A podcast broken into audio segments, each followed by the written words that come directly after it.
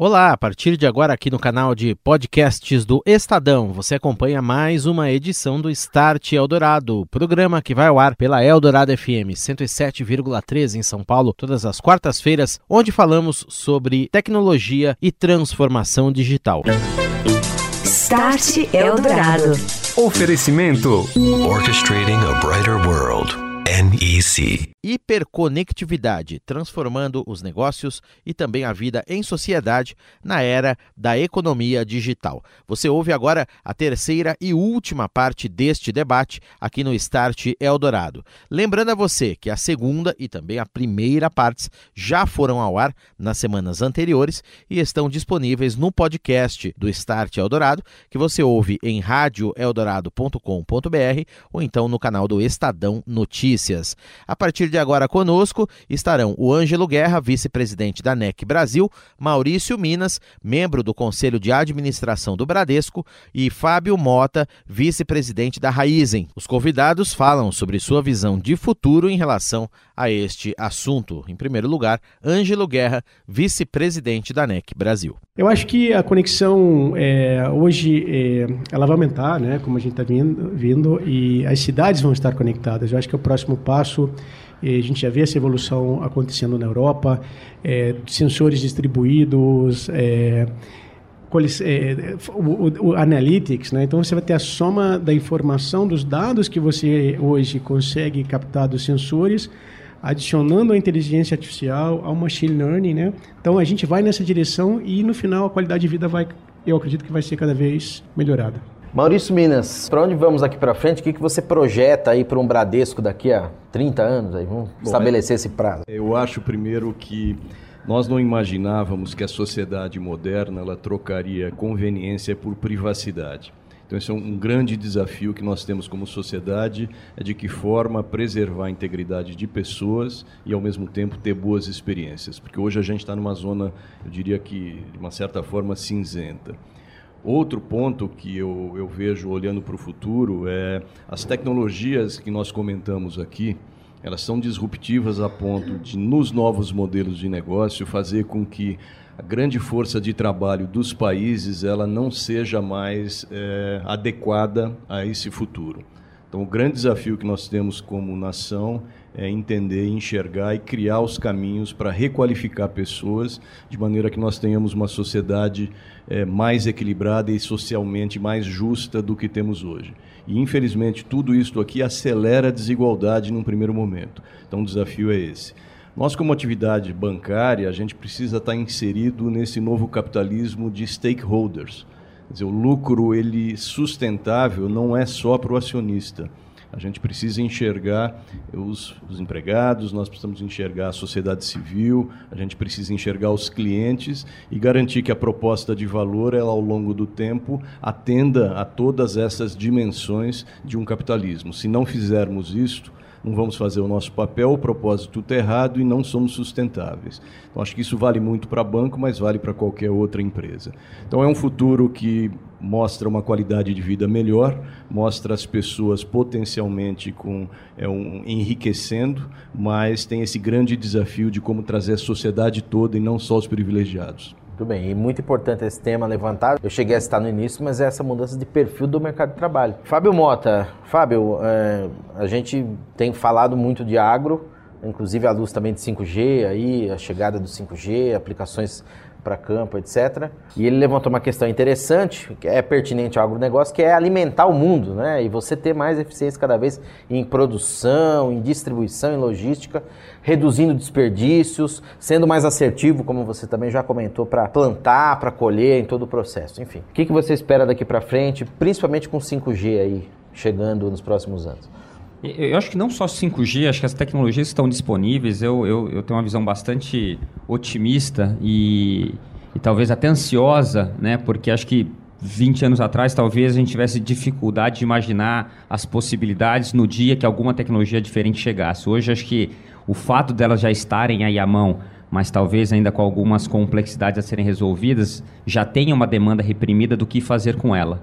Né? Então, acho que muita gente, ó, poxa, se eu tivesse um algoritmo para fazer tal coisa, eu faria isso. Se eu tivesse tal coisa para resolver esse problema de improdutividade, eu faria aquilo. Então, é, é, a demanda já existe. Então, por isso que, que, que, que eu, eu, eu, carrego essa ansiedade de como a gente acelera o processo de Cabe utilizar... nós criarmos os algoritmos. Seja Ou... conectividade, seja o melhor uso dos dados, seja os novos algoritmos para resolver, as máquinas que aprendem, as capacidades de processamento e tudo mais, para de fato fazer a inversão, né? Acho que tem essa, essa, essa impressão, ou esse, esse primeiro momento onde é que de fato a gente gera algum tipo de distanciamento, né, das camadas que têm mais acesso para as que têm menos acesso, mas eu acho que no médio prazo, longo prazo a gente gera abundância. Né? E aí é a hora que de fato a gente vai ter uma oferta muito maior daquilo que a gente entende que é básico né, para toda a população. Né? Então, acredito, é, falando especificamente da raiz, em que ela está posicionada é, como, como, como um player para essa questão do renovável, né? então ela tem um papel super relevante é, dentro desse ecossistema e a gente quer cada vez mais fazer uso da tecnologia para acelerar esse processo dessa nossa jornada de entregar aí uma energia cada vez mais limpa para a nossa sociedade. Legal. Falamos pouco aqui também, mas você já esteve no Start Dourado falou lá com a gente sobre startups, também tem todo um processo de aproximação, né, com essas empresas. É, acho que o, a conexão com, com, com, a base, né, de quem está gerando, acho que no passado a gente dependia muito ou dos grandes centros de pesquisa e desenvolvimento ou das universidades que sofrem com, qual, com toda a questão já sabida de, de, de restrição de recursos e tudo mais. A gente Acho que as grandes corporações têm feito um papel é, bacana e, e a Raiz também está fazendo a parte dela, que é como é que a gente abraça esse, essa terceira forma de inovar, que é pegar os empreendedores e dar uma carga adicional daquilo que é entregue na faculdade, que talvez não seja tão grande daquilo que é ofertado num, num grande centro de pesquisa e desenvolvimento, e cria essa terceira vertente também para ajudar no desenvolvimento de novas ciências, novas tecnologias, é, é, ou novos usos ou melhores usos daquilo que está disponível num, numa camada é, intermediária para ajudar nesse desenvolvimento. Então, de fato, a expansão desses, desses hubs de inovação, dessa relação com as startups, dessa relação com os empreendedores, a possibilidade do acesso ao capital de risco para essa, essa, essa camada da população também é algo super relevante e super necessário nessa jornada de desenvolvimento. Start Eldorado. Hiperconectividade em pauta nesta noite aqui no Start Eldorado e suas transformações nos negócios e na sociedade na era da economia digital. Você ouve agora aqui no Start André Arruda, CEO da Prodesp, a companhia de processamento de dados do estado de São Paulo, Eduardo Carvalho, presidente da Equinix aqui no Brasil, e Hiroyuki Doi, vice-presidente da Furukawa Brasil, falando sobre este assunto, eles que foram convidados de um debate promovido pelo Start na Japan House aqui em São Paulo. André, o Maurício falou algumas palavras mágicas aí, qualidade de vida. A tecnologia para assegurar isso, acho que é o grande segredo que a gente está buscando também um pouco, né? Qualidade de vida com aquela tecnologia que muitas vezes é usada e a pessoa nem percebe que está usando, como você também já citou, né? Qual é, esse é o caminho? Exatamente, é ser mais eficiente, eu acho muito importante a questão da eficiência do, como governo. A tecnologia é a ferramenta básica para você ser um bom gestor público. Essa é a direção do, do governador, né? É, para que a gente use da tecnologia é, para prestar melhores serviços e ser mais eficiente, menos burocrático e transparente. Acho que é isso que a sociedade exige, né? A sociedade está é, é, tá ansiosa para que o governo se enquadre nessa nessa visão desse novo modelo de uma sociedade mais ansiosa também, consumidora de mais serviços e mais é, é, é, inquieta na sua, na, no seu consumo. Então a gente tem que estar muito conectado para poder prestarmos um bom serviço e é uma, é, uma missão constante para a gente estar conectando, como eu disse antes, sociedade, as empresas e o governo e reduzir a distância das desigualdades. Acho que a tecnologia ela é muito plural. Quando você vai consumir um serviço público, como por exemplo no Poupa Tempo, independe de quem seja. Pode ser desde um, um empresário ao cidadão mais simples possível. Assim como no Poupa Tempo, em outros casos, como eu falei do remédio agora, independe de quem seja, qual é o seu, a sua patente. Você não tem patente. Para atendimento, nós de governo temos que tratá-los igualmente uhum. e, e diminuir essas distâncias, aproximar o Estado ao cidadão, para que não tenha essa, essa esse, esse, mito, não, não, não vou, não vou perguntar. Não, pergunte. Transparência, eficiência, menos burocracia e reduzir distâncias até sociais. Eduardo, sua visão de futuro, como é que você está percebendo o movimento também do Brasil em relação ao cenário global aí, data centers, nuvem, procura por esses serviços aqui, como é que é, essa demanda está sendo atendida, procurada, gerada aqui e o que, que deve acontecer daqui para frente? A, a, demanda vem crescendo exponencialmente. Muito. A gente está fazendo várias expansões em todos os nossos data centers, principalmente nos de Barueri. A gente tem, como eu disse no começo, o data center mais conectado do Brasil. Acho que 52% do tráfego internet passa principalmente por esse data center. Então a gente está investindo lá 59 milhões de dólares na expansão para 2.500 hacks total. Ele vai ser o nosso maior data center aqui no, no Brasil. Então a tendência é a, que a procura aumente é, substancialmente nesses próximos anos.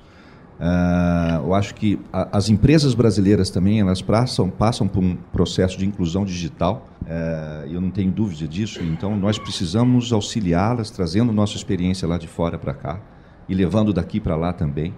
A gente tem é, produtos hoje que permitem as empresas estarem em outros países apenas com estruturas técnicas e comerciais. A gente consegue fazer isso já. Então isso é, é, é, uma forma da gente colaborar com a economia digital e colaborar com a internacionalização das empresas nacionais. Então, assim, o data center exerce um papel fundamental nisso, na economia digital. Todos os dispositivos que vocês acessam aqui, o Instagram, a, a Netflix, quando vocês assistem, elas estão rodando dentro de um dos nossos data centers. Então, é, nós trouxemos isso via quando nós fomos adquiridos pela Equinix, é, essas empresas vieram a reboque, então é fundamental o nosso papel aí no processo de inclusão e da economia digital. E para a gente finalizar, dois, sua visão de futuro também daqui para frente. Você já falou aí o que, que deve acontecer, mas com 5G, com o aumento desses dados, essa infraestrutura vai ser cada vez mais necessária. Tá, tá. Ah, bom, a verdade é que realmente um desafio muito grande, que a gente não consegue ver esse aumento exponencial da demanda que tem em cima da infraestrutura. E, naturalmente, tudo isso aí, na verdade, estará trazendo uh, uma grande mudança à sociedade. Acho que no setor de saúde, setor de transporte, setor financeiro, com certeza. Hoje já sinto muita mudança. Não, hoje, dificilmente eu vou na agência. Aliás, nem sei onde é que minha agência. Então, realmente, com certeza, o 5G vai transformar a nossa vida. Não tenha dúvida. Agora, Aqui no Brasil, vai levar quanto tempo? Agora não é da empresa, agora é minha, minha visão. Acho que a transformação a gente vai começar a sentir nos próximos dois, três, cinco anos. Eu acredito que vai começar a sentir essa transformação. Você ouve Start Eldorado.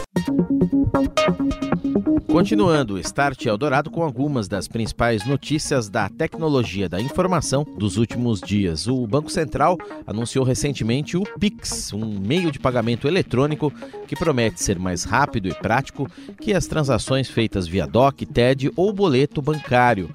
As instituições financeiras e também as de pagamento, com mais de 500 mil contas, o que inclui todos os principais bancos do país, serão obrigadas a oferecer a opção de pagamentos via Pix a seus seus clientes a partir do dia 16 de novembro, data marcada para o novo sistema começar a funcionar. Uma das principais vantagens do Pix, segundo o Banco Central, é que as transações poderão ser feitas em qualquer horário, dia da semana ou do ano, diferentemente do que ocorre com DOCs e TEDs, que possuem restrições. Além disso, os pagamentos serão efetuados em no máximo 10 segundos. No TED, por exemplo, atualmente, este tempo máximo é de uma hora e meia. As empresas terão liberdade para cobrar tarifas de seus clientes, como se faz, por exemplo, no TED e também no DOC.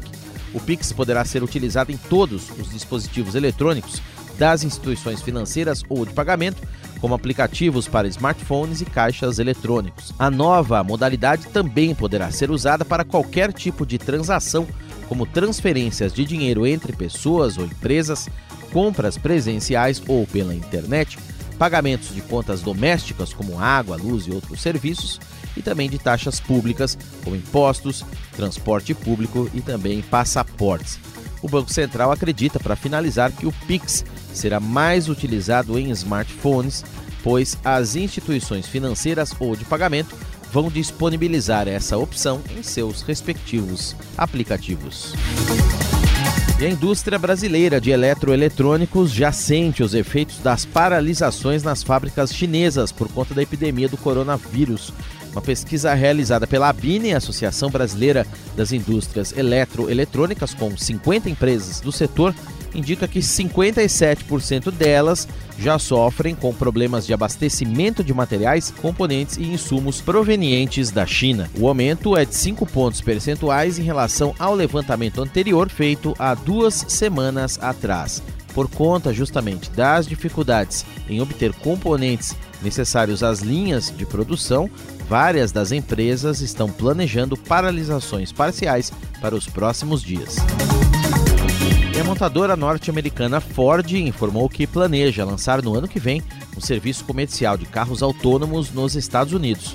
A Ford vem realizando testes em diferentes cidades do país. A proposta é focar na experiência do cliente para que ele se sinta confiante para entrar no veículo e assim fazer várias viagens. A empresa criou até mesmo uma divisão, a Ford Autonomous Vehicle LLC, dedicada apenas a carros autônomos.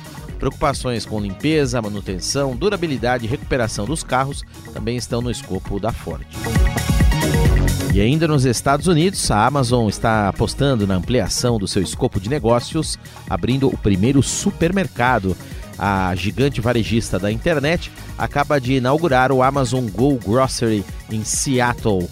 O conceito de loja autônoma tem como alvo clientes de bairros residenciais das imediações de Capitol Hill, local onde fica a loja.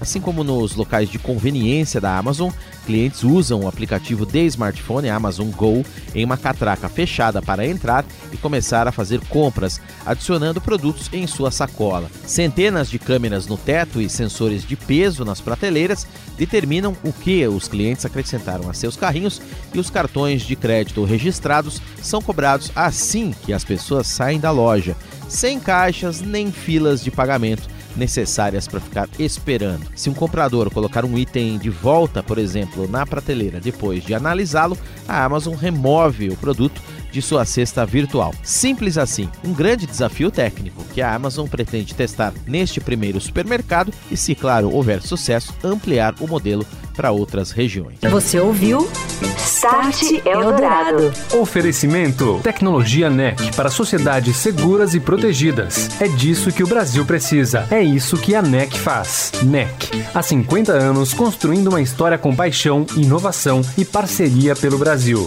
Orchestrating a brighter world. NEC.